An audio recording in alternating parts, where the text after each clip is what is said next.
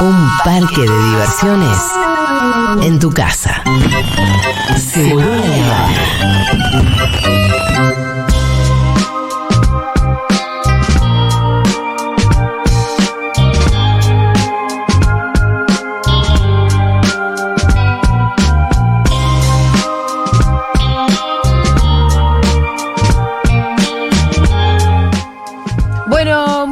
vamos a hablar un poquito con el Pitu eh, Sí. sobre. Hoy bueno, una columna rara, distinta, va.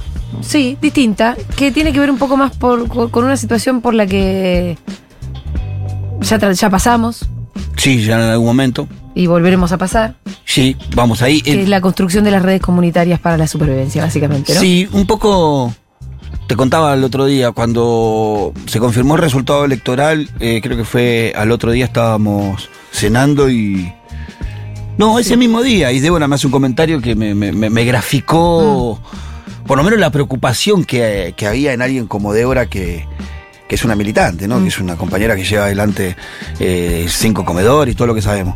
Y me dijo, uy, todo lo que voy a tener que cocinar ahora. Y fue una frase como Sí. que me, me marcó, ¿viste? Lo que voy a tener que cocinar. Lo que voy a tener que cocinar ahora. Y me hizo pensar muchas cosas, ¿no? Sí, el momento que se avecina, evidentemente es un momento que a todos nos, eh, nos asusta, nos preocupa, nos tiene inquietos, intranquilos.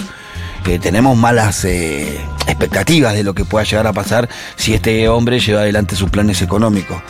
Eh, también me lleva a pensar, bueno, automáticamente, bueno, pero en esto que dice Débora también existe como algo que ya está construido, que ya viene hasta ahí, que es eh, una red, por ejemplo, de comedores comunitarios. Ayer leía un poco para la columna, hoy en la Argentina hay 168 mil aproximadamente, 168 mil mujeres que cocinan, mujeres y hombres que cocinan en comedores a lo largo y a lo ancho del país, por ejemplo, eh, que le dan de comer aproximadamente, más o menos, a más de 3 millones de personas eh, en, esos comedores.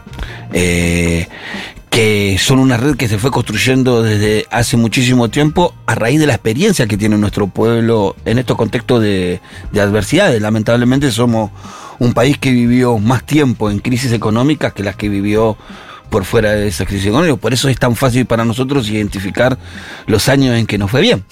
Porque fueron los años de kirchnerismo, la, la realidad. Después, Sí, si vos claro. sacás esos años del mapa, los demás son crisis económicas.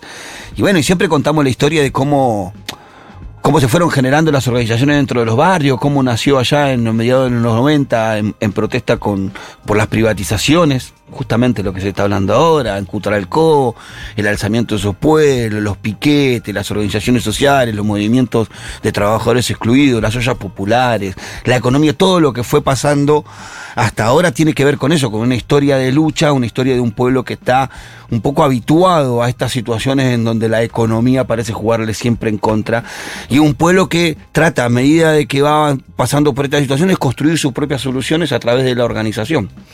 Y un poco la idea de hoy era, bueno, teniendo en cuenta eso, bueno, ¿qué, qué existe hoy en los barrios populares eh, que pueda ayudar a la gente más humilde, a la más desprotegida, a por lo menos intentar soportar lo que se viene? Ya hoy una remarcación de un 40% en los precios de las góndolas es tremendo. Lo que vos percibís, o al menos lo que yo percibo en la cara de mis vecinos, hoy es tristeza. Eh, Pues yo sé por qué. Porque están pensando que Muchachos, dale 7 lucas a un pan dulce del más trucho que vos encuentres en la góndola de un supermercado. No, eso no lo acuerdo. 7 lucas para poner un pan dulce en la mesa de la Navidad. Está valiendo casi 4 mil pesos un kilo de carne. 6 mil pesos, 8 mil pesos el pelleto, ni hablemos de eso, de hacer un vitel toneno. Entonces, en la cabeza de la gente del barrio hoy está la preocupación de cómo va a ser para pasar eh, esta Navidad. Con todo esto que generó el triunfo de Milei, ¿no? Con todas estas, ¿cómo decirlo? Eh, eh, no tenés nada seguro, no me sale la palabra, pero ¿Incertidumbre? incertidumbre, con esta incertidumbre que genera Milei desde todos los sentidos. Cuando habló el otro día de lo del aguinaldo, lo que implica no solamente para los trabajadores, aunque vos no lo creas, para los para lo, el programa social también cobran aguinaldo. Y es un bono Sí, que le bueno. Que es un bono, termina siendo un bono de Navidad. 15 mil pesos, que es un bono que le termina resolviendo la Navidad. Y la gente está casi convencida que no va a contar con ese bono, o al menos no lo sabe. Y estamos a hace un mes de la fiesta y no tienen ni idea de cómo va a pasar esa fiesta, que esa fecha que para los sectores populares es re importante, es re cultural. Es un, un momento donde se nota mucho el que tiene y el que no tiene. De una manera Que distinta. venga Papá Noel o que no venga. Claro, ¿qué, qué, qué pasa el otro día, esa misma noche del otro día? Si te pones la, la ropita nueva o no hay ropita nueva, aunque sea de poca marca o de marcas secund- eh, eh, truchas, pero. Y eso no va a Sí, pasar. vos, vos hab- hablabas mucho del rol que cumplía la salada Bueno, también para sí. ocupar ese espacio de poder comprar algo parecido a ropa de marca. Sí, que hoy se mudó un poco a la Avenida Avellaneda, hay que decirlo. La Avenida Avellaneda le da oportunidades a los sectores populares de comprar ropa a precios que son irreales en la economía, y también hay que decirlo. Pero bueno, en esta situación, la que se viene, nos, nos llamó con Nico a pensar una columna en donde podamos charlar con quienes sostienen esas redes en el territorio, eh, que nos cuenten cómo construyeron, cómo, cómo se hicieron parte de esa red de, territorio de contención, qué están haciendo ahora, eh, de, qué, de qué se trata lo que van haciendo diariamente y qué, qué, qué- qué deberíamos hacer, qué le falta a esa red o, o- o cuáles serían las cosas a hacer que ellos piensan hacer en este momento en el que vamos a entrar en un momento gris de nuestra patria, ¿no? Y para eso tenemos en comunicación a dos personas, al cura de mi barrio, Sí. que es Gastón Colombre, que es el cura párroco de Ciudad Culta. La verdad que tenemos mucho cariño por él, porque tenemos toda una historia de día a día, más con Débora, de día a día lucharla todo el tiempo. Y a Romina Montorro, que es coordinadora de la Casa Pueblo de, de Cava. Eh, Casa Pueblo son casas de atención y acompañamiento comunitario, en este caso la compañera del movimiento Evita, eh, que llevan adelante tareas de acompañamiento a mujeres. Bueno, ellos, ellos nos van a contar un poco más de qué se trata. Lo tenemos en comunicación, ¿no, Nico? Lo saludamos. Hola, Gastón, ¿me escuchás? ¿Qué tal, Gastón? Hola, ¿qué tal? Buenas tardes, ¿cómo andan? Buenas tardes. Hola Gastón querido, contanos un poquito, bueno yo conozco lo que haces, pero para que la gente conozca un poco quién sos y qué se hace desde Claro. la Capilla Virgen del Además de dar misa, eso es lo que sí, entender, ¿no? además de dar misa. Está bien esa, sí, porque la gente piensa que solo damos misa, pero, pero, pero bueno, sí, la parroquia, a ver, la iglesia católica en las villas eh, de Buenos Aires y, y de todo el país está presente hace mucho tiempo, puntualmente en Ciudad Oculta, hace- desde que comenzó el barrio que, que la capilla está tratando de, acompañar al barrio, a los vecinos, obviamente desde la parte religiosa, pero también desde lo social, de las necesidades que van surgiendo. En su primer momento fue con una guardería, después con algún comedor, después un club, un hogar de abuelos, una escuela primaria, bueno, siempre tratando de ir respondiendo a las necesidades que van surgiendo. Hoy también tenemos hogar de recuperación de adicciones, comedores, y, y bueno, ahí los escuchaba un poco ustedes y, y sí, estamos en una situación en la que nos damos cuenta que el panorama es bastante difícil, sabemos que, que, que ley viene con unas propuestas que, que creemos que realmente nos van a golpear y ya nos están golpeando a, los sectores más populares y bueno, también tenemos la fe y la esperanza de saber que, que hemos luchado otras veces y hoy nos toca de vuelta eh, unirnos como, como vecinos y tratar de salir adelante poniendo lo mejor. Yo el ejemplo más cercano que tengo es la pandemia, ¿no? En la pandemia realmente nuestro barrio y todos los barrios populares, el vecino común se puso la camiseta y, y, de alguna manera la, la sacamos adelante, ¿no? Eh, entre todos, ayudando en una olla popular, en acompañando a un abuelo, comprándole o buscando los medicamentos, viendo la manera de acompañar al que estaba aislado. Bueno, yo creo que el panorama que se nos viene hoy nos plantea el mismo partido, ¿no? Una, una cosa de, de poner el corazón de nuevo y, unirnos y, y salir adelante. No, no sé cómo, cómo será, pero, pero bueno, confío en, en eso y, y creo que, que eso es lo que venimos haciendo y trataremos de, de seguir adelante con eso. Tenemos también en comunicación a Romina Montorro, como decíamos. ¿Cómo estás Romy? ¿Me escuchás? Hola, ¿cómo están? Hola, Romy, ¿qué tal? Hola Romy. Lo mismo, Romy, ¿nos contás un poco co- de qué se trata eh, Casa Pueblo, qué es lo que hacen, cómo, cómo viene el desarrollo de esas actividades en ese lugar? Bien, les cuento. Yo, bueno, soy psicóloga, militante del movimiento Evita eh, y venimos construyendo, digo, también junto a la iglesia y organizaciones sociales, una herramienta en los territorios que tienen que ver con dar una respuesta a lo que es el consumo problemático de sustancias. Digo, Casa Pueblo es un sello, que es el sello del movimiento Evita, pero digo, las CACs es una política de congestión con el Estado, con la Cedronar, que viene hace ya bastantes años, desde el 2016. Eh, y lo que hacemos son, básicamente es, se recupera la experiencia de las organizaciones en el territorio, construyendo casas que son abiertas a la comunidad y que son lo que se llaman dispositivos de bajo umbral. O sea, las personas se pueden acercar a los espacios que tienen problemáticas de consumo, se acercan por diferentes maneras y hay un abordaje integral sobre esas personas y ese acompañamiento teniendo en cuenta un poco digo, la, trayectoria de vida de esa persona y los proyectos de vida que quiera desarrollar y que podamos acompañar.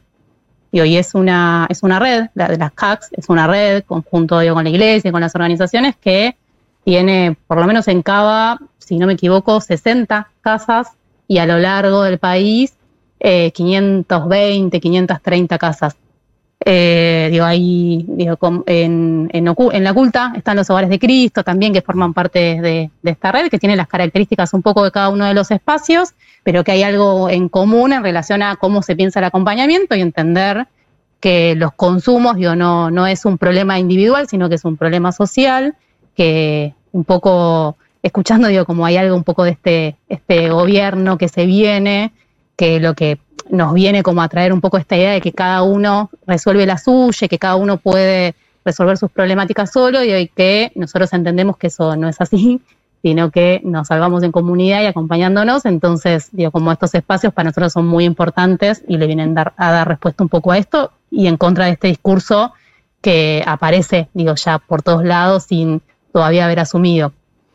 Sí, eh, se nota que es un discurso individualista, es más, es un discurso en donde claramente mi ley apunta al individualismo y a la ruptura de... Es más, te, Claro, te acusa de, colectivista, es, es, una acusación que suele, eh, suele hacer el Como algo despectivo, ¿no? Claro, ¿cuál sería lo contrario al colectivista? ¿Qué sería? El individualista sería, ¿no? Eh, ¿Qué es lo que vos... Gastón, te doy la pregunta para vos. ¿Qué percibís vos que hay en la porque yo creo que para reconstruir y para fortalecer nuestras redes eh, sociales necesitamos del vecino activamente. ¿Cómo lo ves al vecino? ¿En dónde crees que tiene la cabeza hoy el vecino del barrio, sus preocupaciones? Eh, ¿En qué anda, según tu criterio, el vecino de la villa?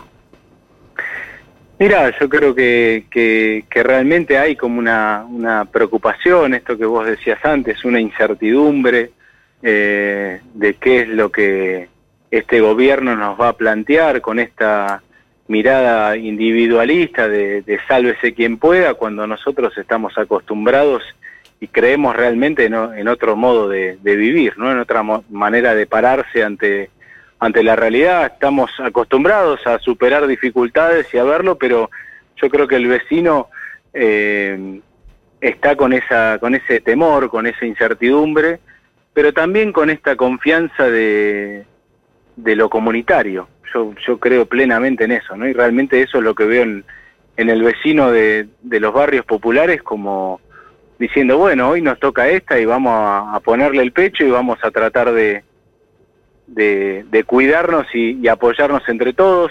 Creo que hemos manifestado desde las distintas organizaciones, desde la iglesia, lo importante que era para nosotros la presencia del Estado en los barrios populares, una presencia inteligente cuando este tipo plantea una cosa totalmente distinta, creemos que, que bueno, es la hora de la comunidad, es la hora de, unirnos más que nunca, y yo creo que el vecino, más allá del temor, de la incertidumbre, tiene esta fuerza, ¿no? Eh, en algún rincón está guardada y sabe que la tiene guardada para estos momentos, ¿no? Para decir, bueno, ahora vamos a, ayudarnos a poner, tendremos que hacer más ollas populares, como decía la Debo, tendremos que cocinar más, tendremos que acompañarnos más y de alguna manera también hacernos sentir como pueblo y decir, mira, acá estamos nosotros y, nos tienen que tener en cuenta, ¿no? No es una cuestión de, de si quieren o no quieren, también nosotros existimos y nos, nos tendremos que hacer sentir de manera pacífica, de manera buena, pero, pero que no se olviden de los pobres como muchas veces lo hemos manifestado nosotros desde los curas villeros expresando en documentos concretos. No se olviden de los pobres, ¿no? Como que estamos acá tenemos nuestra fuerza, tenemos nuestro sentir, tenemos nuestras vivencias y queremos ser escuchados también y, valorados como parte del pueblo también, ¿no? Romina, teniendo en cuenta que Casa Pueblo atiende en su gran mayoría eh, pibes jóvenes, pibas y pibas jóvenes, eh, que seguramente muchos De todas las edades. Sí, eh, de todas las edades son.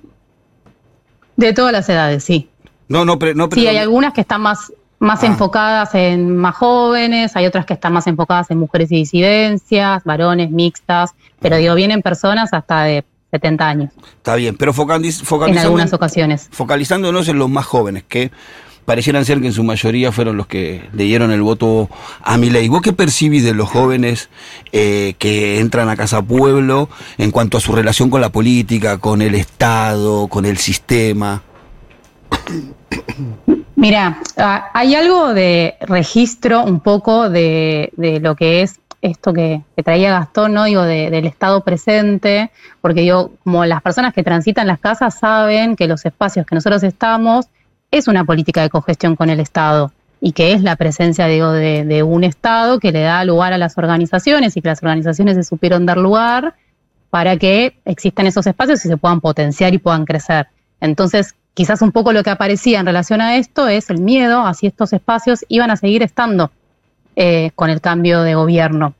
Eh, que bueno, es o sea, uno transmite que obviamente vamos a resistir y vamos a estar ahí siempre que sea necesario, vamos a buscar las maneras de hacerlo como lo hicimos siempre, pero claramente digo, hay, u- circula un poco ese miedo en relación a eso, porque bueno, es algo que nosotros venimos transmitiendo desde siempre, de, de cómo están construidos estos espacios que, que- de los cuales formamos parte. Eh, pero bueno, también es real que hay algo ahí puesto en relación a que la plata no alcanza y que está todo súper difícil y nosotros trabajamos y acompañamos a las personas que en situación de mayores vulnerabilidad que eh, a veces es, difícil, digo, como transmitir, eh, o sea, quizás lo pueden reconocer en los espacios, pero digo, como cuesta quizás registrarlo en otras cosas cuando vienen de una historia de mucha vulnerabilidad. Entonces, para nosotros eso es peligroso porque nosotros claramente entendemos que los, los problemas son sociales y que esta idea de individualizar y que cada uno se salve solo lo que hace es que los que peor la van a pasar, digo, van, van a ser las personas que nosotros acompañamos, pero a veces cuesta traducir eso eh, realmente cuando la realidad está difícil. Em, Romy, yo me preguntaba también si ustedes estarán preocupados porque de dónde van a salir los recursos también, ¿no? Porque una cosa es decir, bueno, sí, estamos, Estamos acá. estamos vamos. acá, estamos entre todos, vamos Tenemos a la voluntad. Tal, y está toda la voluntad, pero también después para parar la olla vos tenés que poner algo adentro. Sí, claramente, digo, como También la, se lo pregunto digo, la política de, de cogestión con el Estado, digo, Sí. es un subsidio que reciben las organizaciones y poder garantizar un espacio que eh, las compañeras profesionales puedan tener salario, las promotoras de salud puedan tener un salario, se pueda como bancar la comida del espacio, se puedan hacer atenciones cada vez más profesionalizadas y acompañamientos, eso es un recurso que es necesario. Entonces, realmente que eso desaparezca eh, sería muy complejo para, para, para nosotras y para poder sostener el día a día esos espacios. Así que sí, claramente hay una preocupación muy grande en relación a los recursos, básicamente. Gastón, ¿vos tenés la misma preocupación? No, sin, duda que sí, estamos en, en la misma situación. De hecho, ya nos, nos hemos reunido, iglesia y organizaciones sociales, con este, con esta misma mirada y preocupación. A ver, creemos que, que de alguna manera vamos a generar una mesa de diálogo con el Estado actual, con el, con el que venga a gobernar, para plantearle esta, esta necesidad, esta urgencia y que, que es algo que, que se viene sosteniendo en distintos gobiernos, porque también en el gobierno de Macri, digamos, funcionó, ¿no? Mm. Eh, entonces nosotros lo que planteamos, esto es, esto es una realidad, no es que empezó ayer, sino que se viene trabajando hace tiempo, puntualmente con la Cedronar y con el acompañamiento a, a los más vulnerables, a los más rotos, a los que han caído en el flagelo de las adicciones y que realmente están descartados por la sociedad y creemos que sin, sin el Estado y sin las organizaciones sociales o la Iglesia son personas que realmente están, están por fuera del sistema y, alguien se tiene que hacer cargo de eso. Entonces nos preocupa, eh, estamos viendo la manera de, acercarnos, de generar algún tipo de diálogo, porque creemos realmente que, el Estado se tiene que hacer cargo de esta parte de la sociedad y, y lucharemos lo que haya que hacer para, para conseguirlo. Y si no, también confiamos en que veremos la manera, ¿no? entre todos, de, de ayudarnos, de buscar eh, opciones para no cerrar ninguno de nuestros espacios y no seguir acompañando. Pero bueno, claramente hay una preocupación y creemos realmente que, que vamos a lograr algún tipo de diálogo con el, con el nuevo gobierno para, para hacernos escuchar y, y, y ver esta realidad que realmente necesita el acompañamiento y la presencia del Estado, ¿no? Como hay otros sectores también, los adultos mayores, eh, en la salud, en la educación, sabemos que son muchos los frentes que ellos quieren negar, pero yo creo que de alguna manera se van a hacer escuchar, ¿no? Nos vamos a hacer escuchar porque es una, una realidad muy fuerte de la sociedad que no podemos eh, hacer oídos sordos, ¿no? Entonces buscaremos los medios de, de generar mesas de diálogo con, con este nuevo Estado que se nos viene. Esta también es para los dos. Eh, teniendo en cuenta de que mi ley llega al, al, gobierno, es imposible que no lo hayan votado los sectores populares. Seguramente muchos vecinos de nuestro barrio, Gastón, de, de los barrios donde trabaja Romina, votaron a mi ley. Eh, ¿Qué pensás que hicimos mal o en dónde estuvo el error de la militancia, de los que estamos construyendo estas redes en el territorio, que no, que no permitió que el vecino viera que votaba en contra de estos, de sus propios o, intereses? O dónde está la clave al voto a mi ley, ¿no? Claro. Si, si se puede ver, porque digo, tal vez la clave no está en la autocrítica solamente. Eh, ¿Querés hablar vos o hablo yo? Empieza vos, Gastón. No, sí, Bueno, ¿quién empezá. Mi- Mira, mira, yo creo que eh, sí, que, que en primer lugar hay que hacer una autocrítica. El, el gobierno de Alberto Fernández no fue bueno Mm. y tenemos que, que reconocerlo. La inflación nos ha pasado por arriba y hay que reconocerlo. Eso el vecino le, le ha golpeado en, en- lo más concreto de, de su día a día, digamos, del sostenimiento de su familia, de su alquiler. Entonces, claramente, yo lo que siento es que cada, cada vez que viene alguien planteando la palabra vamos a cambiar, vamos a, a mejorar esta realidad, el, el vecino común compra automáticamente, ¿no? Porque como no nos satisface la, la realidad actual, viene uno a decirte, te voy a cambiar la vida, vamos a hacer algo distinto, y uno compra ahí, ¿no? Eh, a mi modo de ver, muy rápidamente, confiando en algo que, que no tiene sustento por ahí en, la, en lo concreto, pero como alguien te vende algo que, que va a ser mejor, que va a cambiar, ya compras muy rápido sin pensarlo tanto. Entonces creo que, que bueno, esas dos cosas, el- la, el- la inflación que nos ha superado en esta gestión y eh, una una venta de algo que, que parece que va a ser mejor, que, que va, va a traer la solución, que te va a cambiar la vida, uno cae en esa trampa. Yo creo que va un poco por ahí, porque después charlando en lo concreto con el, con el vecino común, realmente no tiene una confianza en mi ley. ¿eh? Te das cuenta claramente, o sea, si haces dos o tres preguntas, te das cuenta que, que lo que fue fue, bueno, este tipo dice que va Sí. que nos va a mejorar la vida, entonces vamos por ahí. Vamos a probar. Pero no hay, no hay Ni una siquiera- confianza, ni- claro, vamos a probar, pero no hay una confianza de algo que te da estabilidad, ¿entendés? Es, bueno, che, no estamos bien, nos está pasando por arriba la, la inflación, no nos alcanza para el fin de mes, bueno, vamos con este a ver si cambia. Pero me parece que, que es muy débil todo, digamos, ¿no? Eh, en dos minutos puede cambiar para el otro lado, es la sensación que yo tengo. Sí, te agregaría eso de que la palabra cambio fue una palabra constante en ellos, pero ni- nunca estuvo la palabra mejora. Eh, nunca Claro. mi ley habló de mejorar la vida. O de sí, sí, pero a largo plazo, pero con un sacrificio que hay un montón de gente que no puede hacer. Claro, pero mm, viste como que la que reinaba. Eh, eh, Romy, ¿qué pensás? No, sí que, o sea, me, me quedaba pensando en esto que decía Gastón, que estoy muy en la, la misma línea y en esto que traía un poco de las personas que transitan nuestros espacios, que digo, como una situación de vulnerabilidad tan grande y lo difícil que es llegar a fin de mes, que eso impacta en la, en la vida cotidiana, digo, como nosotros construimos respuestas para la vida cotidiana y la dificultad de- del Estado y el gobierno que, que tuvimos, que pues, no estuvo bueno, la verdad. Y eso es una lectura que la gente hace. Y hay algo de esto del cambio que también prende mucho, eh, como cambia, no sabemos para qué, pero cambiamos. Entonces, como que algo sea distinto. Igual también creo que el voto de mi ley es muy diverso, eh, como que es difícil eh, decir como el votante de mi ley, ubicar como que todo entra en una misma bolsa. Sí, lo que me parece clave es, eh, o sea, no posi- posicionarnos en el lugar de enojarnos con el que votó a mi ley, digo, por esto también que traía Gastón, ¿no? Uno cuando habla con las personas que votaron a mi ley, son personas súper cercanas de todos los lugares, y que traen un montón de cuestiones que está bueno como para poder frenar, pensarlo y hacer una autocrítica de qué venimos haciendo. Sabemos que igual eh, las dificultades de, eh, de este gobierno, como bueno, como que es muy duro lo que sabemos que se viene. Entonces, quizás por eso también genera tanta angustia y desesperación que haya sido esta la salida.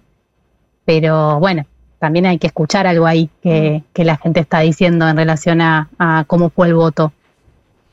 En función de la, de- volviendo a las redes de contención barriales, sociales, según su criterio, ¿qué le está faltando a estas redes hoy?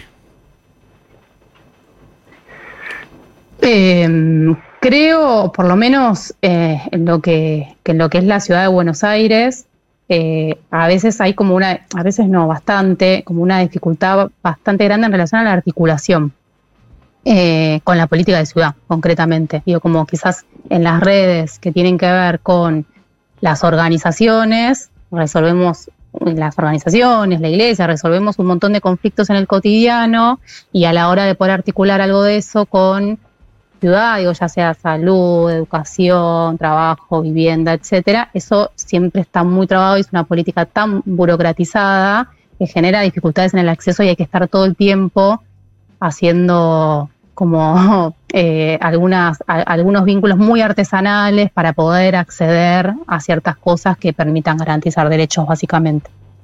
Gastón. Sí, yo creo un poco lo mismo, digamos, la articulación dentro del Estado es, es muy difícil, ¿no? Dent- Dentro de las distintas áreas del Estado tratar de lograr un poquito de, de profundizar un poco los casos particulares que a uno le llegan y trata de buscar en vivienda, en educación, en salud, en, la mujer, en la violencia, bueno, todas esas cosas siempre es como que cada uno ataja sus penales en- dentro de su arco, ¿viste? Pero tratar de, de ver un poquito una cancha más grande siempre cuesta, y más en el gobierno de la ciudad. Y después, por otro lado, si vos me preguntás qué es lo que le falta hoy a esta red o contención social, yo creo que es la, la perspectiva a un progreso, ¿no? Yo creo que ahí, para mí, el, el, el voto de mi ley está ahí. Digamos, hoy la clase baja y media se da cuenta que, que, que puede vivir con ciertos gustitos, estar bien, pero si quiere dar un paso más de tener su vivienda propia, de tener su casa, su, su auto propio, darse algún avance, digamos, en su casa propia y en su vida familiar, es prácticamente imposible. Entonces nos quedamos en una contención y sostenimiento, pero si queremos dar un paso más, que cualquier persona tiene el derecho a, poder darlo, si se esfuerza todos los días, si trabaja, ¿por qué tiene, llega justo a, llenar la mesa, a dar un pasito más, pero, pero no hay una posibilidad de un progreso, ¿viste? De, de, de hacer la losa en tu casa y, y- y poner un piso más para tus hijos, o terminamos todo medio sosteniendo la vida, pero no damos ese paso. Yo creo que en esa red que nosotros damos, las organizaciones, la iglesia, que es muy buena y que, que si no la vida sería realmente muy difícil, pero no llegamos a ese paso de a un paso más del progreso de la vida familiar, de la vida personal de cada persona, los jóvenes, por ejemplo, vos le decís, sí, tenés que estudiar, tenés que trabajar, pero después terminen, terminan viviendo en el patio del fondo o arriba de la casa de la mamá, haciéndose su piecita ahí, pero no pueden, si quieren dar un paso más, no llegan. La realidad es que no llegan. Entonces, me parece que ahí también nos la tenemos que preguntar y decir, che, ¿qué podemos hacer para que los jóvenes de hoy, las familias de hoy más jóvenes, digo, puedan dar un paso más si realmente se están esforzando? Y no solo los jóvenes, digo, la familia eh, más o menos estándar de nuestros barrios, sabemos todos que viven en alquiler, viven en cierta inestabilidad y se y laburan todos los días, ¿eh?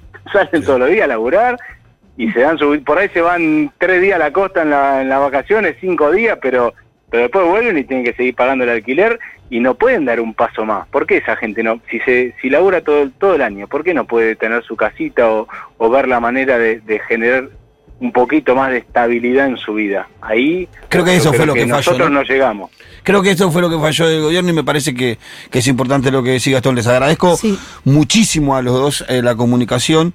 Como para Y lo que hacen siempre. y lo que hacen, sí, a diario. Gastón, Romina, muchas gracias por su laburo, por estar ahí siempre, es necesario. Creo que lo importante para lo que viene es volver a reconstruir lo que fue siempre el eje del, del corazón de nuestros barrios, que es la solidaridad entre nosotros. Yo siempre digo lo mismo. En los barrios como los nuestros, la solidaridad hasta es por especulación.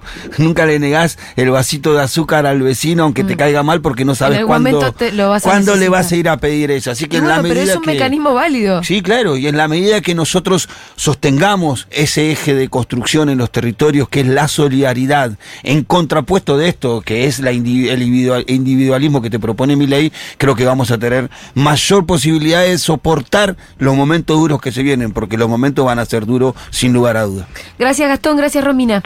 Muchas gracias a ustedes. Muchas gracias Abrazo. por la invitación. Hasta luego. Eran Gastón Colombres, el párroco de Ciudad Oculta, y Romina Montorro, coordinadora de la Casa Pueblo de Cava, eh, que son casas de atención y acompañamiento comunitario del Movimiento Vita.